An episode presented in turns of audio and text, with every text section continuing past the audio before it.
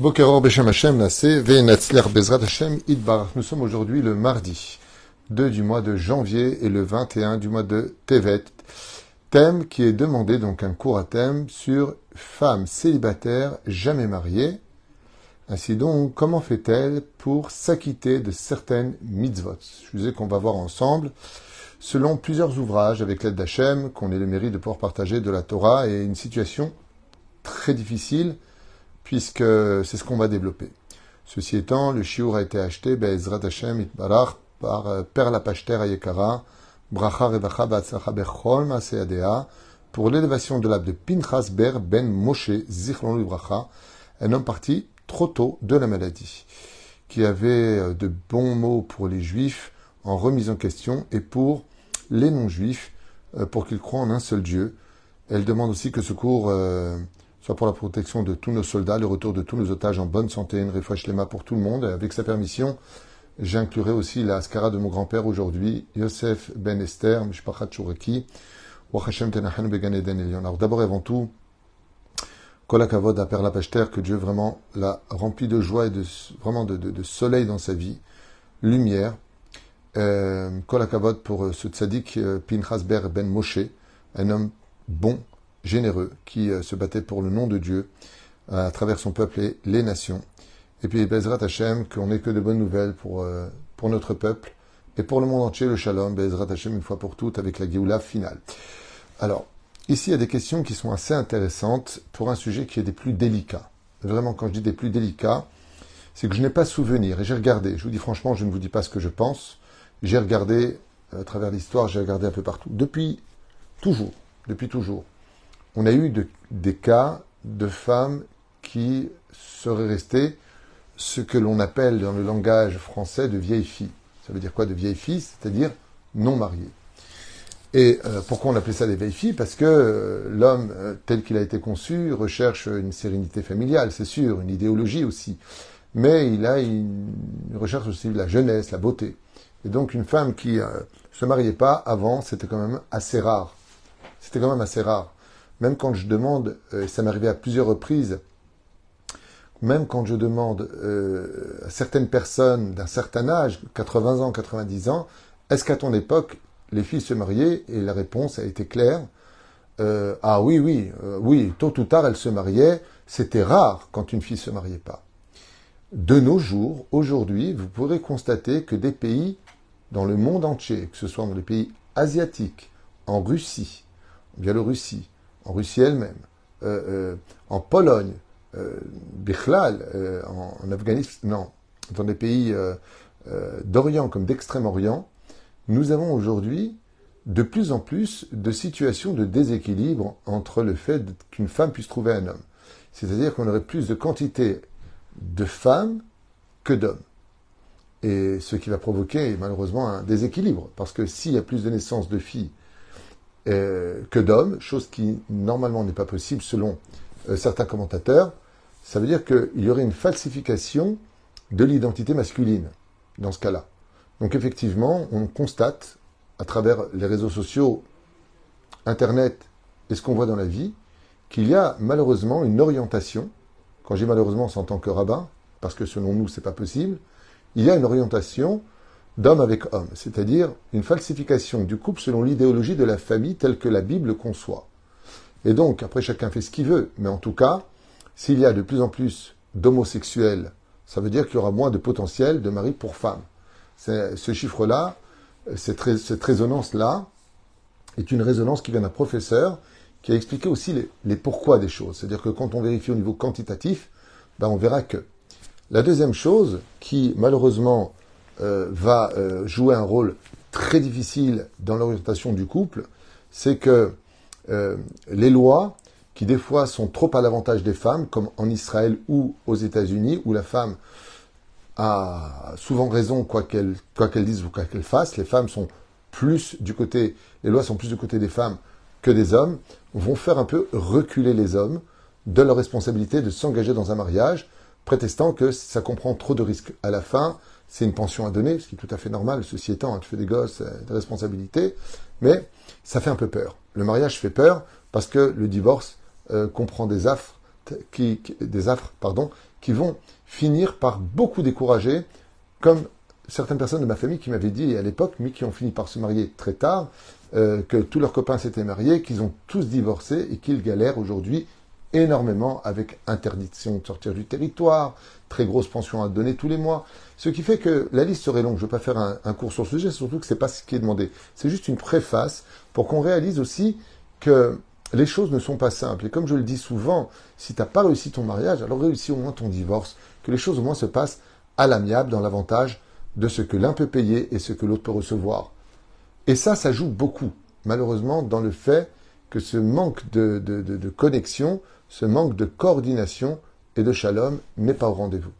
La troisième chose, et qui n'est pas des moindres, eh bien, c'est que euh, nous sommes dans un monde de consommation et de jetables. Que ce soit pour, euh, vous voyez, même les assiettes, de moins en moins dans les tables de Shabbat, on met des assiettes en porcelaine. Tout est jetable. On a, dans la nouvelle société, euh, d'une certaine façon, formaté les esprits à ne plus se battre pour notre bonheur. Ce qui fait que quand les personnes viennent à une rencontre, c'est une chose que je constate dans mon métier, là par contre j'y suis confronté tous les jours, ce que je constate, c'est que ben, les gens veulent du euh, tout prêt. On ne fait plus à manger, on appelle, euh, alors tu me livres. Quand on vient à Chidour, on veut une fille qui soit parfaite ou un homme qui est parfait. Je l'entends constamment. Euh, j'ai même une personne qui m'a dit, je dis ça avec une pointe d'humour, mais c'est réel. ouais, mais elle n'était pas assez forte. et alors, si elle est super la fille, ouais, mais il manque quelques kilos. C'est pour ça que tu vas pas te marier avec elle alors qu'elle est super? Pour vous dire à quel point aujourd'hui euh, on recherche la perfection. C'est-à-dire que j'irai même plus, plus loin encore. C'est que d'un côté, euh, euh, je suis plus concentré sur ce qui va pas de la personne que je veux rencontrer que de ce qui va. Parce que j'ai pas envie de souffrir. Donc je veux tout que soit parfait. T'es pas assez généreux, t'es pas assez attentionné, t'es pas assez généreux avec moi, tu n'es pas assez euh, tu m'as pas assez appelé aujourd'hui, tu m'as pas répondu assez vite. Rasra. C'est devient rasra. Parce que comme on a l'habitude d'aller vite, grâce à ces nouveaux systèmes modernes qui ornent et accompagnent chacune de nos heures, WhatsApp, mail, rapide, il n'y a plus besoin de, fax, il n'y a plus besoin de tout ça, il n'y a plus besoin de prendre le numéro de téléphone, faire comme ça, tu appuies sur une touche, tu m'as directement, tu peux laisser des messages. Donc on attend un, esprit de, de rapidité où on n'a pas le temps de rester humain à travers tout cela. Euh, vous marquez le mot religieux, c'est pour ça que je trouve que le monde religieux, par contre, a fui tous ces systèmes et qui va beaucoup mieux. Dans le monde orthodoxe, il y a très peu de gens qui se marient pas. Très très peu. Quand on en trouve, c'est rare. Je vous le dis. C'est pas qu'il y en a pas. Je connais des, des, des, des, des voilà, encore récemment, la semaine dernière, le rabbi Israël, qui a 11 enfants, euh, sa fille Esther euh, ne se mariait pas, elle se mariait pas, elle avait 23 ans, 24 ans, c'est dans le monde orthodoxe, mais voilà, elle se marie, grâce à Dieu, le mariage a eu lieu, ça y est m'a dit euh, le Rav Israël, ma fille est mariée, je ne savais pas. Ah, je lui dis, parce que je demandais des nouvelles. Pour vous dire que dans le monde de la Torah, étant donné qu'on fuit ce côté euh, superficiel ou euh, incomplet, on vérifie ta bonne midote, après tu formes. Ce qui compte, c'est d'avoir les éléments nécessaires, donc les bonnes midotes, pour formater par la suite l'équilibre entre un couple, un homme et une femme. Et voilà, donc ce sont des choses, on pourra en faire des heures, des shiurim sur ce sujet-là. Pourquoi aujourd'hui ça ne colle pas, pourquoi ça ne le fait pas, pourquoi il y a tellement de problèmes? Je finirai encore avec un dernier point avant de répondre aux questions du pourquoi de ce chiour. Eh bien, c'est tout simplement parce qu'aujourd'hui, il y a un tel mal de vivre dans les sociétés dans lesquelles nous sommes, de consommation où tout est extrêmement cher, où tu n'as pas le droit d'être pauvre, tu n'as pas le droit euh, euh, euh, de, de, vivre une vie sereine sans qu'on te regarde, qu'on te critique. On vit dans un monde où même les émissions présentées à la télévision, à droite, à gauche, sont des émissions où il y a, y a, plus ces, ces, filtres, euh, ces gants qui sont mis pour s'exprimer, c'est carrément de l'agression, c'est carrément de l'humiliation en public, ce qui fait qu'on va créer des pathologies. Alors ce ne sont pas des pathologies à proprement dit maladives, mais ce sont des pathologies du comportement. Donc, hypersensibilité, qui est une pathologie, ceci étant, euh, d'une certaine façon. On va créer des personnes euh, qui vont de moins en moins avoir de, de compassion. On va créer l'égocentrisme. On va créer le personnage qui va être narcissique, parce que la société nous mène à cela. Ce qui fait qu'on n'est pas prêt à s'investir l'un pour les autres. Une des phrases que j'ai souvent entendues après le mariage dans les schlambites qui venaient chez moi, oui, moi, Rav Tutou, je ne me suis pas marié pour être prisonnier. Euh, tu vas où? Ben, Je pars en vacances avec mes copains. T'as pas compris c'est quoi le mariage, apparemment. Le mariage, c'est pas je, c'est nous. Nous partons ensemble. Ta, ta femme, c'est ta priorité. Ça ne veut pas dire que tu es prisonnier.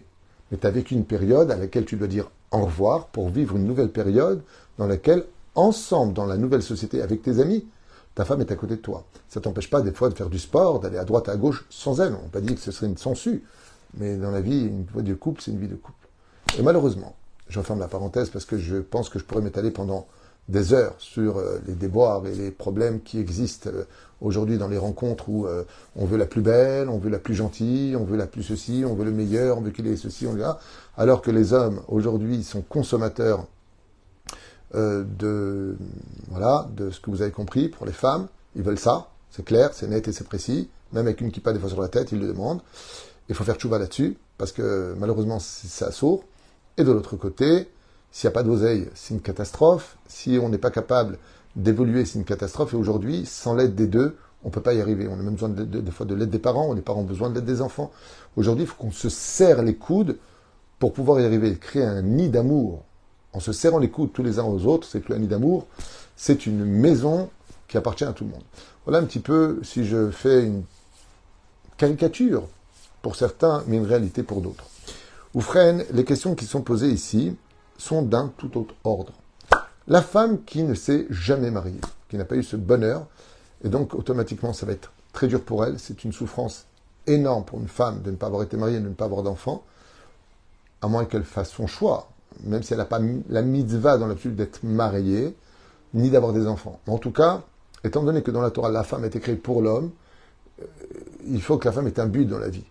Et le but de la femme, c'est d'être mariée. Mais dans le cas où elle n'est pas mariée, alors elle est quand même mariée avec quelqu'un toute femme juive, même si elle n'a jamais eu d'enfant, ni même si elle n'a jamais été mariée, est toujours mariée. C'est pour ça qu'on appelle bat mitzvah.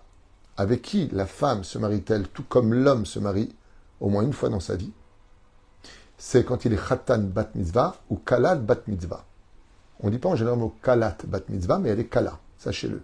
C'est pour ça que c'est important de fêter la bat mitzvah d'une fille, parce que c'est son mariage d'une union entre elle et ses responsabilités au sein du peuple d'Israël en tant que femme mature qui prend son casier judiciaire pour elle-même dans lequel elle devra s'engager dans ses mitzvot à elle.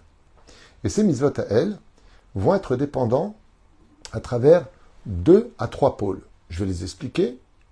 Son père, son mari et ses enfants.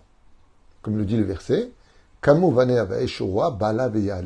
Comment est-ce qu'une femme elle peut accomplir toutes les mitzvot de la Torah. Kavataitim la Torah, l'étude de la Torah, de la Souka, duquel elle est quitte elle-même. Elle-même n'est pas euh, tenue de fixer un temps d'étude. Elle n'est pas tenue de rentrer dans la Souka, Bichlal. C'est pas une mitzvah pour elle. C'est une mitzvah de Shazman Grama. Toutes les mitzvahs provoquées par le temps, comme la mise des téphilines, elle ne met pas les téphilines. Et ainsi de suite.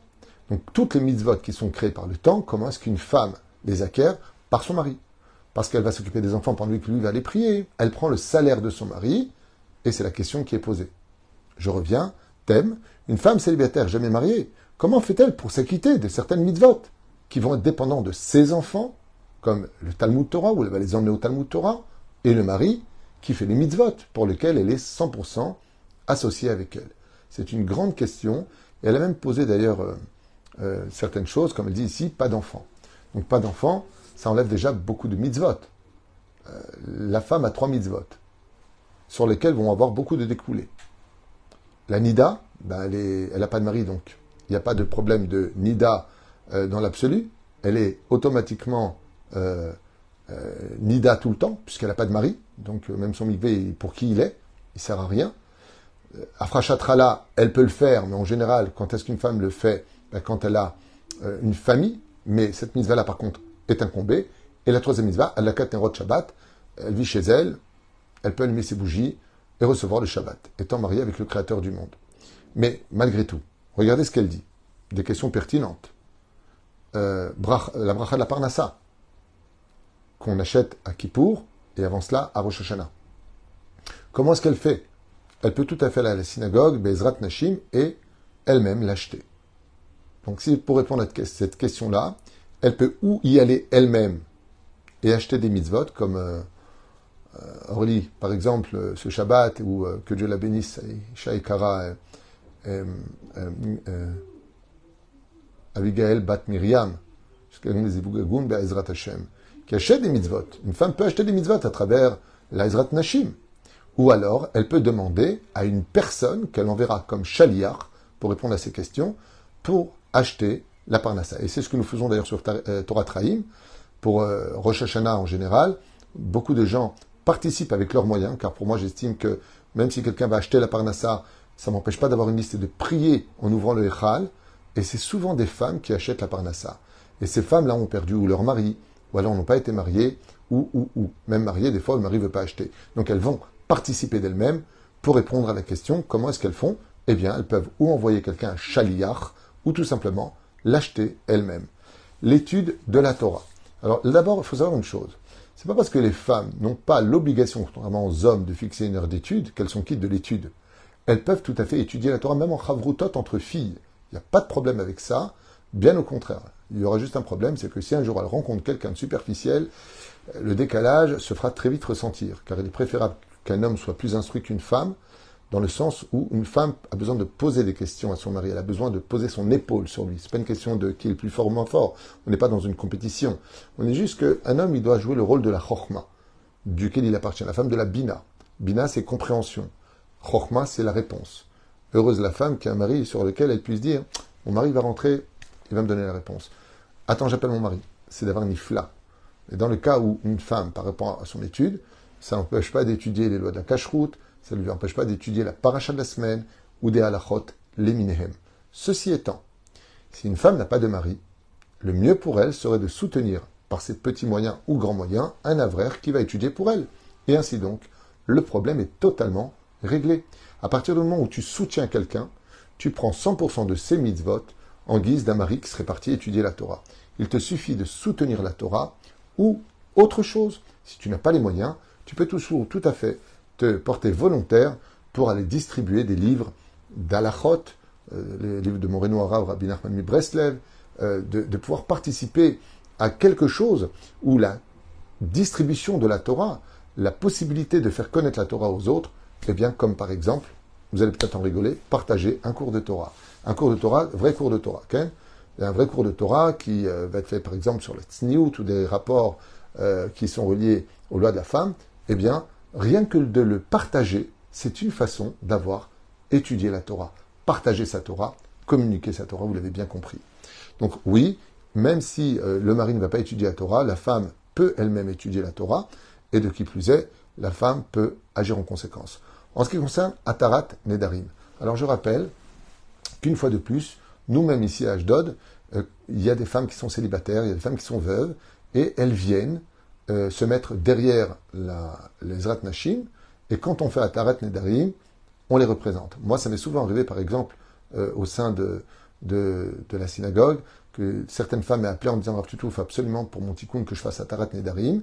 Dans ce cas-là, je fais venir trois rabbinim et on le fait. Euh, elle, se met de côté, donc moi je dis en hébreu très très vite.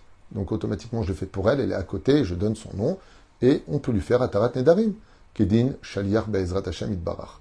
Ou Frein, Adavarazé ou Barour, Laïnian, je pense qu'on a parfaitement répondu à cela. Juste un tout petit instant.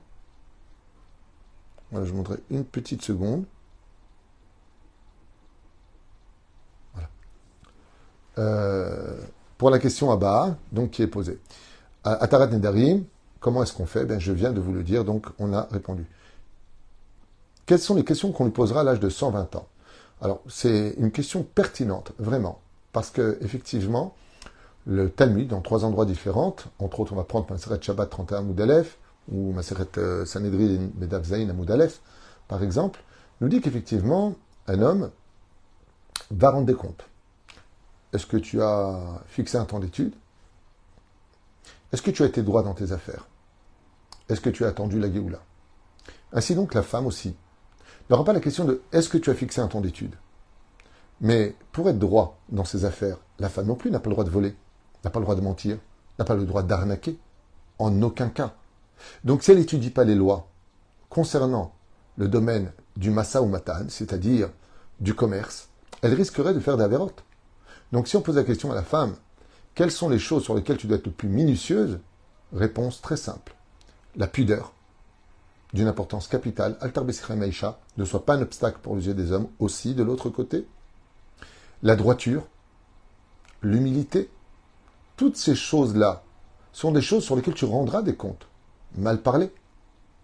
Une des fautes qui est le plus tapis chez les femmes, parce qu'elles ont besoin de parler, comme le dit l'Agmara, pas moi. Hein. Dix canaux de parole sont descendus dans le monde, la femme en a pris neuf. La femme a beaucoup plus besoin de s'exprimer, de comprendre, d'analyser, d'approfondir que l'homme. Eh bien, ce qui en résulte, c'est que ça peut être très propice au lachonara. Et les femmes doivent être extrêmement minutieuses à éviter ce genre de choses. Mamage de parler des uns et des autres, ce seront les lois qui concernent la femme. Être une batte Israël, c'est vivre dans la pudeur de son existence à travers la lumière de la Torah. C'est-à-dire ce qui doit te dévoiler, c'est cette, extraordinaire magnificence qui sort de toi parce que justement tu es pudique, de façon vestimentaire et par la parole. À part cela, à partir du moment où elle est, Baruch Hashem, une femme d'action, savez, dans, j'ai posé des questions ce Shabbat euh, à table, et j'aime bien jouer comme ça avec les gens. Je leur dis, donnez-moi le nom de trois tzadkaniot, trois grandes syndicats du, Tanar qui portent des, noms d'animaux.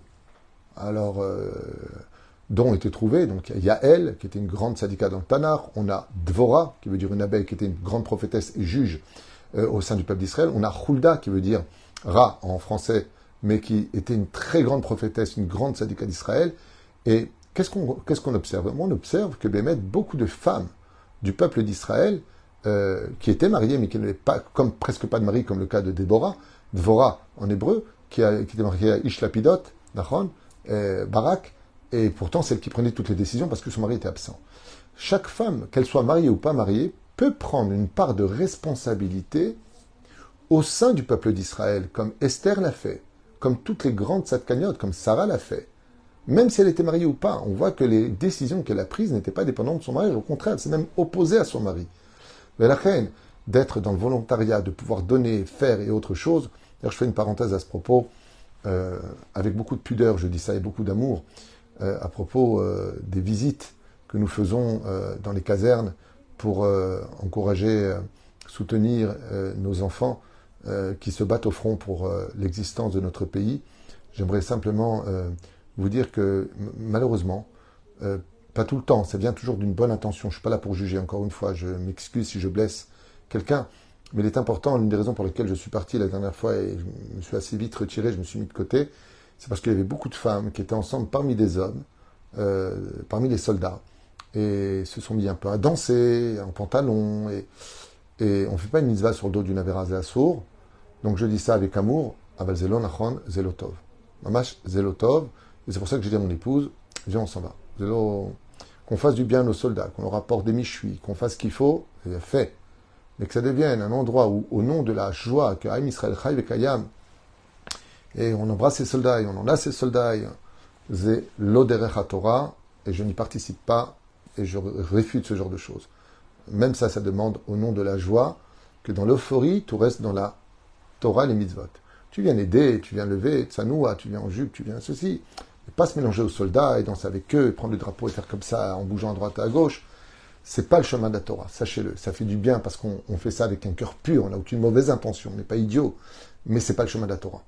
En tout cas, ça rend pas service à l'akdoucha de nos soldats qui ont besoin de mitzvot, même si on leur donne du bon goût dans la bouche. Ils ont besoin de mitzvot. Juste comme ça, une parenthèse qui me tenait à cœur que je dis euh, pendant ce chiour à toutes celles qui voudraient l'entendre et qui estiment que je ne dis pas que des bêtises. Bezrat Hashem, en tout cas, si j'ai blessé quelqu'un, Michila, j'ai pas d'intention. Aval, celui qui veut suivre le chemin de la Torah, sachez que tous les rabbinim que vous connaissez vous confirmeront et dire Bezrat Hashem Idbarach.